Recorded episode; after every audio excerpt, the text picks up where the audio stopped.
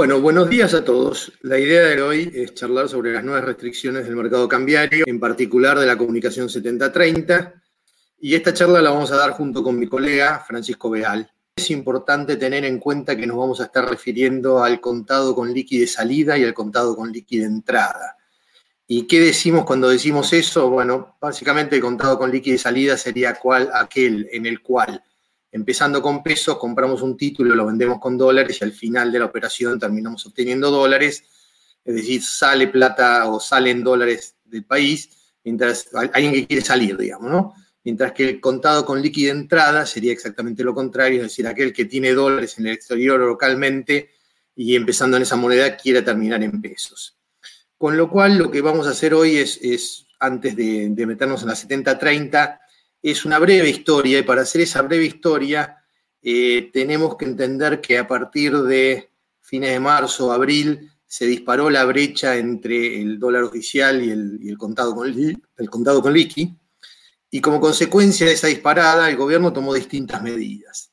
Las medidas que tomó empezaron atacando al mercado de contado con liqui y terminaron atacando de lleno el mercado de cambios. En algún momento se cruzan y se tocan un poco, pero vamos a empezar primero con una breve descripción de qué pasó en el contado con liqui. Eh, con lo cual los dejo para eso con mi colega Francisco Veal. Bueno, muchas gracias Roberto. Buenos días a todos. Eh, y como decía Roberto, y muchos de ustedes ya, ya saben, desde fines de abril de, este año, el Poder Ejecutivo y distintos organismos como el BCRA, la CNB, la UIF, la Superintendencia de Seguros, eh, adoptaron una serie de medidas o acciones con relación a, estas operaciones de contado con liquidación, que hay que tener muy en cuenta porque podrían tener eh, algún tipo de efecto secundario, por ejemplo, en lo que es el acceso al mercado de cambios. Estas medidas, como, decía Roberto, eh, buscan de alguna manera quitarle demanda a las operaciones de venta de valores negociables con liquidación en moneda extranjera y generarles oferta a las operaciones inversas y de alguna manera reducir la brecha en lo que es el tipo de cambio oficial, el tipo de cambio implícito. Y lo que tenemos hoy entonces son em, medidas que generan oferta de venta en el mercado de contado con liquidación y que eliminan demanda futura, como por ejemplo en el caso de la CNB, la limitación a la capacidad de los fondos comunes de inversión de adquirir tenencias de dólares hasta el 25% de su patrimonio neto en dólares, y de los fondos comunes de inversión denominados en pesos, de invertir por lo menos el 75% de su patrimonio en títulos valores emitidos en Argentina exclusivamente en pesos. Tenemos otras medidas que limitan el contado con liquidación de salida para quienes, por ejemplo, recibieron financiamiento subsidiado, ya sea del 24% o el denominado tasa cero, o que, por ejemplo, se beneficiaron del precio eh, sostén del petróleo, también conocido como el barril criollo, y que en determinadas circunstancias no van a poder hacer contado con liquidación de salida mientras no cancelen esos financiamientos o incluso por un periodo de hoy hasta 24 meses. Después tenemos otras medidas que limitan el acceso al mercado de cambios para los que efectúan contado con liquidación de salida. Ya las vamos a ver más adelante con profundidad, Roberto lo va a comentar, pero restringen el acceso al mercado de cambios para cualquier tipo de egreso en la medida que los 90 días corridos anteriores se haya realizado contado con liquidación de salida y que no asuma el compromiso de no realizar contado con liquidación de salida a partir del momento en el que se solicita el acceso al mercado de cambios y por los 90 días este, corridos subsiguientes. Este periodo inicialmente, lo había comentado ya Roberto en la, en la charla anterior, eran 30 días en ambos casos, hoy ya es 90. Después tenemos medidas que, que lo que vuelven a incorporar es un periodo de tenencia mínima o lo que se conoce como parking. Y la novedad es que ahora la CNB amplió la necesidad de este plazo mínimo de cinco días hábiles para el contado con liquidación de salida para las personas jurídicas. Este parking ya lo teníamos para las personas humanas. Entonces el contado con liquidación de entrada de personas jurídicas no requiere parking, sí en cambio, como decíamos, el de personas humanas. Pero esto ya era algo que, ya estaba. Y después tenemos este, algunas acciones como, como pedidos de información que, se cursaron, a, digamos, a los distintos este, agentes del mercado, por ejemplo, en el caso de la CNB, eh, habíamos comentado la otra vez que a fines de abril se le requirió información a los agentes de liquidación y compensación sobre las 10 cuentas comitentes de clientes que habían operado diariamente el mayor volumen nominal de transacciones de contado con liqui, ya sea salida como entrada, durante este, el mes de abril. Y por otro lado, la Superintendencia de Seguros, que le pidió a las aseguradoras que informen sobre las operaciones de contado con liquidación de salida y otras cuestiones relacionadas también durante el mes de, abril. Y por último, teníamos el comunicado de prensa de la UIF, por el cual se les recordaba a las entidades financieras y a los agentes del mercado bursátil que debían extremar recaudos tendientes a valorar adecuadamente los factores de riesgo que estaban involucrados en las operaciones de contado con liquidación. De que esto es un poco todas las medidas y acciones que hemos visto en, el último, en los últimos meses y con esto ya le paso la palabra a Roberto para que continúe con, con la comunicación 7030 del Banco Central. Bueno, gracias Francisco. Y así llegamos el 28 de mayo a la 7030, que, que aplica un torniquete muy importante sobre, sobre el mercado de cambios. Y como veníamos explicando, las primeras medidas apuntaban al contado con liquidación. Ya en algún momento vimos una medida en la cual se tocaba con el, contado, con el mercado de cambios porque te decía que hacías contado, si hacías contado con liquidación de salida, entonces no podías acceder al mercado de cambios y la 70-30 viene a pegar de lleno en el mercado de cambios. Eh, tiene cuatro puntos, dos de los puntos son temporarios, dos de los puntos son permanentes. Eh, los voy a enumerar primero después vamos a pasar a ver cada uno. Eh, primer punto es, por decirlo coloquialmente, dice que si tenés dólares, el gobierno no te va a vender dólares. El segundo punto dice que si, este, si exportaste, importaste. Si pagaste más de lo que importaste, tampoco te van a vender dólares. El tercer punto tiene que ver con la deuda intercompany, tiene una prohibición. Y el cuarto punto tiene que ver con lo que venía explicando Francisco antes, la relación entre el contado con liquidación y el mercado de cambios. Bueno, vamos a centrarnos entonces en el punto 1 primero, la 7030. Primero, una precisión terminológica. La norma no prohíbe el acceso. En realidad lo que hace en todos los casos es decir que cuando no se cumplen ciertas condiciones, esto está sujeto a eh, la previa conformidad del Banco Central. Lo que sabemos es que en la práctica esa previa conformidad no se obtiene o solo en, casos contadísimos. es muy difícil obtenerla. Entonces, ¿cuál es el primer punto? El primer punto que dice si tenés dólares no te vendo dólares eh, se refiere al acceso al mercado de cambios de casi todos los puntos, habla de los puntos 3 a 11, el término y, el 442 del texto ordenado, que son prácticamente casi todos los pagos que alguien tiene que hacer, ya sea por formación de activos externos, por deuda, por, importación, por importaciones, eh, con lo cual es una traba muy importante. Diría que lo único relevante que queda salvo acá son los 200 dólares que las personas físicas pueden comprar todos los meses. Y en ese caso me dice que se va a requerir una conformidad del Banco Central, salvo que presente una declaración jurada que haga varias cosas. La primera, la primera que tengo que hacer es decir que si los dólares que tengo en el país los tengo solo en el banco, o sea, no solo tengo que decirlo, tengo que, tengo que tener efectivamente eso. Entonces, dólares en el país, si los dólares están depositados en una cuenta bancaria, entonces estamos bien y esos dólares no computan, igual me van a dejar acceder al mercado de cambios. Ahora, si tengo dólares fuera del circuito, ya sea porque están en el colchón, porque están en una caja de seguridad o por cualquier otra razón, entonces no puedo acceder. Con lo cual acá va a haber que estar muy atento a cómo es eso. Y surge también una cuestión con, las cuentas comitentes que, no queda nada claro.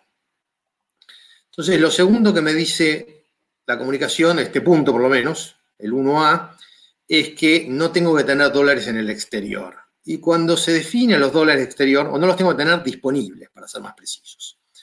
Cuando se recibe los, a los dólares en el exterior, me habla de activos externos líquidos.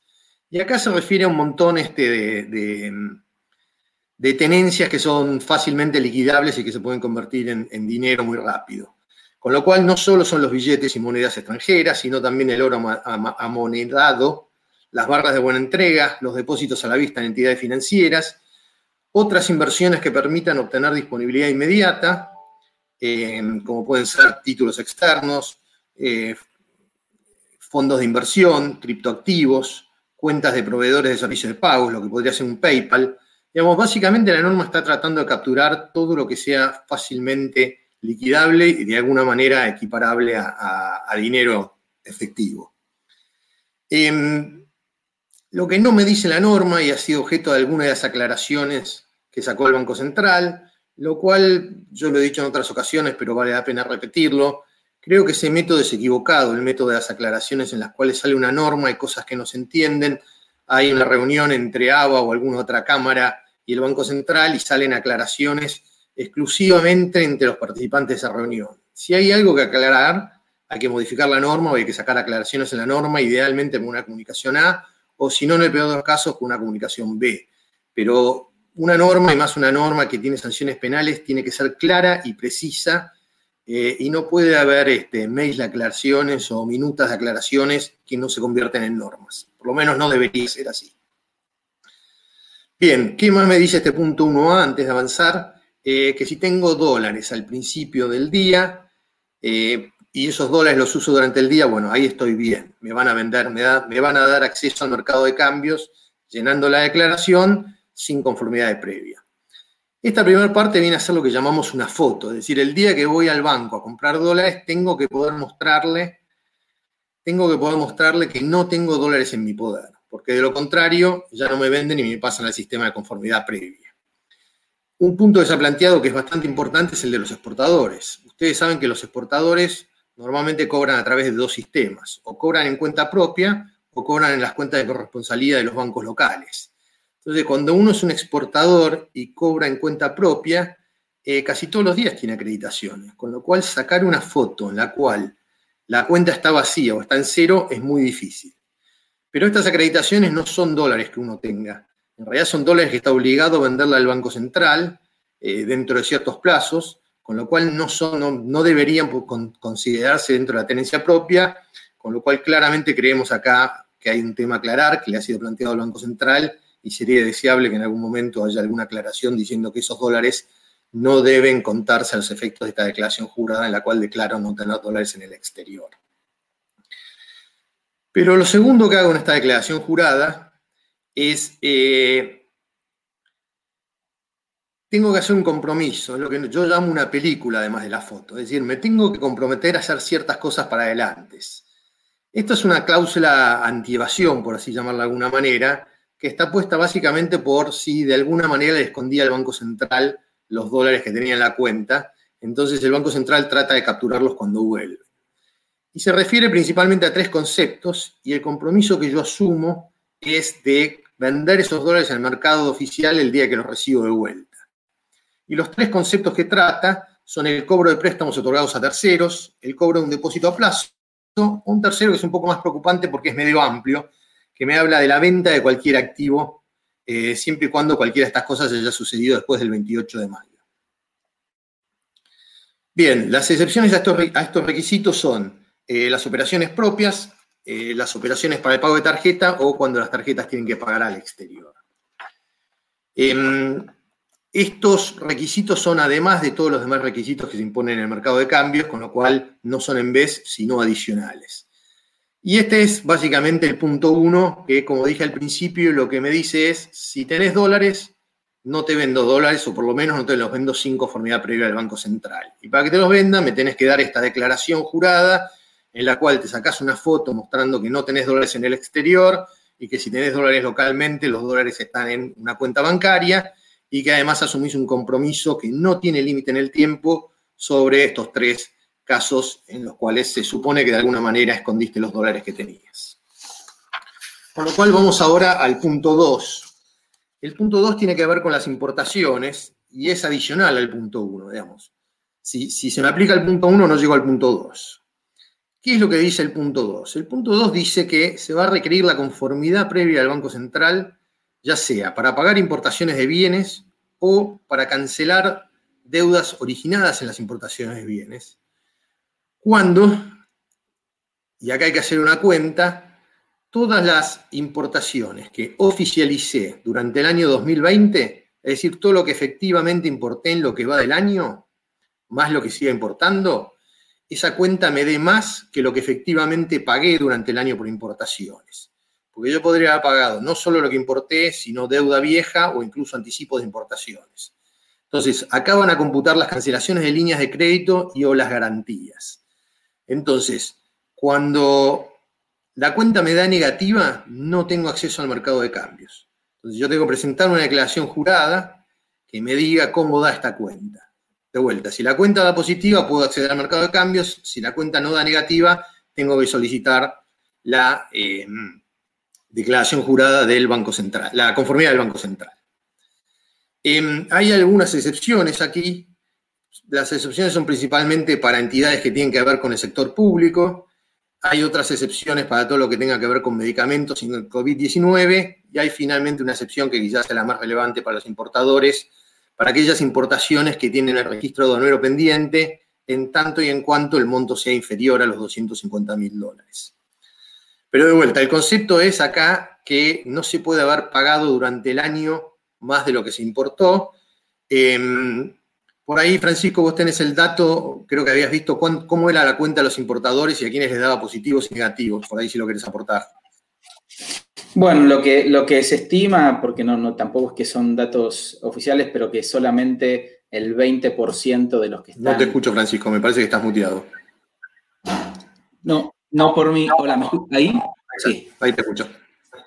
Eh, lo que se estima, no porque sean datos oficiales, pero el 20% de los que están inscritos en el registro eh, de importadores eh, son los que de alguna manera tendrían acceso al mercado para pagar importaciones o deuda comercial en función de, digamos, de esta fórmula o de, o de este nuevo requisito, quedando el 80% sujeto a la conformidad previa del Banco Central.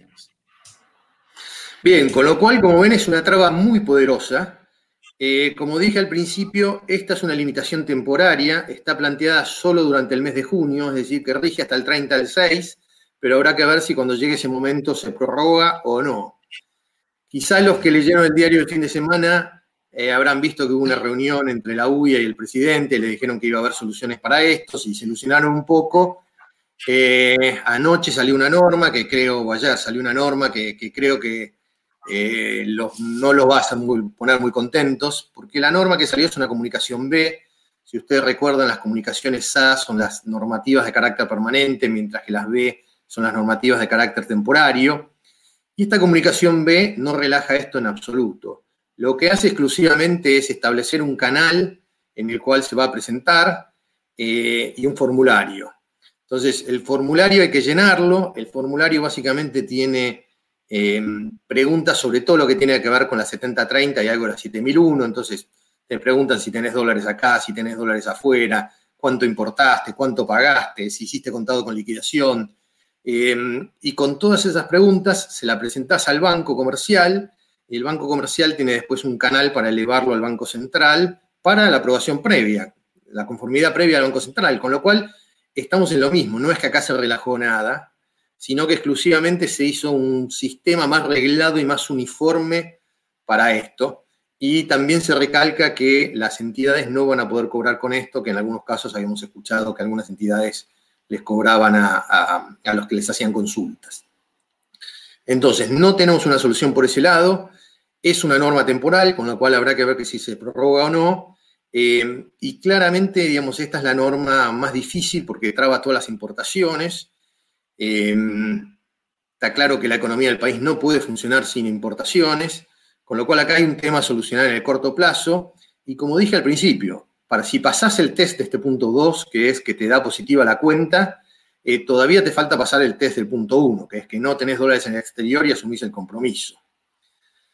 Bien, con lo cual vamos a avanzar entonces al punto 3. El punto 3 es uno de los más fáciles, una limitación nueva que no habíamos visto en el pasado, también es eh, temporaria, está planteada solo durante junio, es decir, que esta limitación vence el 30 de junio del 2020, a menos que haya una prórroga, y lo que se limita en este caso es el pago de capital, no de intereses, solo capital de las deudas financieras con las, con las, con las empresas vinculadas, es decir, lo que normalmente referimos como deuda intercompany.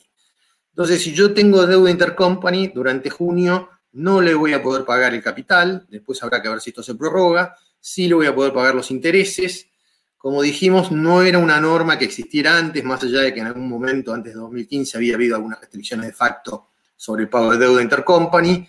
sí teníamos restricciones para el pago de servicios intercompany, pero no para el pago de deuda, con lo cual norma nueva. Y el punto final, el punto 4 de la norma, eh, tiene que ver con reemplazar el texto del punto 3 de la 7001, que es el que ya había explicado Francisco antes, en la cual eh, se requiere la conformidad previa cuando hiciste contado con líquido de salida para acceder al mercado de cambios, a menos que hayan pasado 90 días. Antes decía 30, ahora lo suben a 90 días, y si hiciste una operación de contado con líquido de salida, tenías que esperar 90 días para salir, eh, perdón, para acceder al mercado de cambios, y además tenés que comprometerte a que no vas a acceder durante 90 días más. Y esto además a mucha gente le cambió el plazo, que venía con, había hecho una operación de contado con líquido y venía contando los 30 días para acceder al mercado eh, de cambios y le subió el plazo a 90, ¿no? Entonces, también acá hay excepciones, son las mismas que mencioné antes, las operaciones propias, el pago de tarjeta. Em, pero bueno, esto tiene que ver, como, como veníamos diciendo al principio, una nueva norma en la cual acá se vincula el contado con líquido con el mercado de cambios. Los otros tres puntos que hemos visto son exclusivamente de contado de, mercado de cambios en una de las normas más duras que hayamos visto hasta ahora. Y como dije, este, este último punto es permanente hay dos que son temporarios. Habrá que ver cómo sigue esta película. Eh, tenemos mucha experiencia en la Argentina en que las normas temporarias se convierten en permanentes. Esperemos que no sea el caso, pero claramente con el tema de las importaciones hay, un problema importante. Eh, y espero que las autoridades no se enamoren del resultado. También si han, si han este, leído los diarios habrán visto que antes de esta norma el Banco Central estaba vendiendo aproximadamente 100 millones de dólares diarios y desde que dictó la norma prácticamente no hubo operaciones de compra de, monedas y no solo de venta, y el Banco Central ha estado comprando aproximadamente 100 millones diarios, digamos, exactamente lo contrario. Eh, pero eso es a expensas de no, exportar, de no importar nada y una economía no puede funcionar sin importar. Con lo cual, antes de pasar a las preguntas, eh, no sé si Francisco querés agregar algo, alguna reflexión más. En el punto uno, eh, anteriormente respecto de la tenencia de activos externos o no. Ahí eh, mencionar que hoy como está la norma contemplada, eh, la cuenta tiene básicamente el caso una cuenta bancaria, digamos que es por definición quizás lo, más habitual, tiene que ser cero, hoy no está contemplado eh, que se pueda dejar algún fondo mínimo para gastos de mantenimiento de cuenta o mismo porque de repente el producto bancario que está asociado a la cuenta te requiere, eh, le requiere al cliente que tenga un mínimo para conservar ciertos beneficios, digamos, hoy eso no está contemplado, eh, tenemos entendido que está hecha la, planteada la, preocupación y, bueno, quizás en algún momento eso pueda ser eh, materia de, alguna aclaración. Y, respecto al punto 3, este, referido a lo que era eh, esta mm, conformidad previa para, acceder al mercado de cambios para pagar préstamos intercompanies con vinculadas, eh, que bueno, que es algo que quizás no, hemos, no habíamos visto hasta ahora, no tiene un correlato en lo que era el, régimen de control de cambios anterior, por lo menos en lo que respecta a capital. Sí habíamos visto en el pasado que existían estas declaraciones anticipadas de pagos al exterior, las famosas DAPE, que, de alguna manera tenían algún tipo de trámite previo para el pago de, intereses, de endeudamientos con el exterior, pero no, pero no para capital, digamos. Eso es, un poco quizás para, completar este, lo que veníamos hablando. Periodístico leí que asemejaban este nuevo formulario a las de JAI y de alguna manera se puede, se puede llegar a aparecer ya no desde el lado aduanero, sino desde el lado cambiario.